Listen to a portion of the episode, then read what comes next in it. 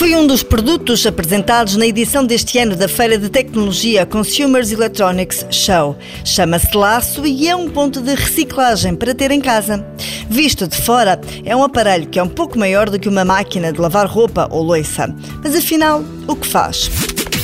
cuida da nossa reciclagem. Imagine que vai deitar fora uma garrafa de plástico de um refrigerante. Põe no laço, a garrafa é lavada, retirado o rótulo e é esmagada para não ocupar espaço.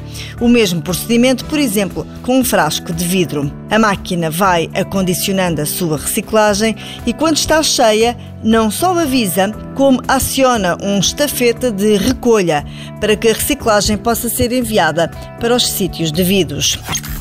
A Laço escolhe também o que é reciclável e não. Se puser algo lá dentro que afinal não pode ter nova vida, esse objeto volta para trás. A Laço, para já, ainda não está disponível no mercado. Segundo a empresa britânica, deverá estar em 2023. A máquina que está agora a ser construída separa vidro, plástico e metal, mas a empresa revela que estão a trabalhar para que também possa separar papel e restos orgânicos.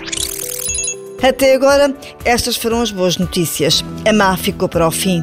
É que, segundo a imprensa internacional, esta máquina é coisa para custar 3.500 dólares, ou seja, quase 2.900 euros.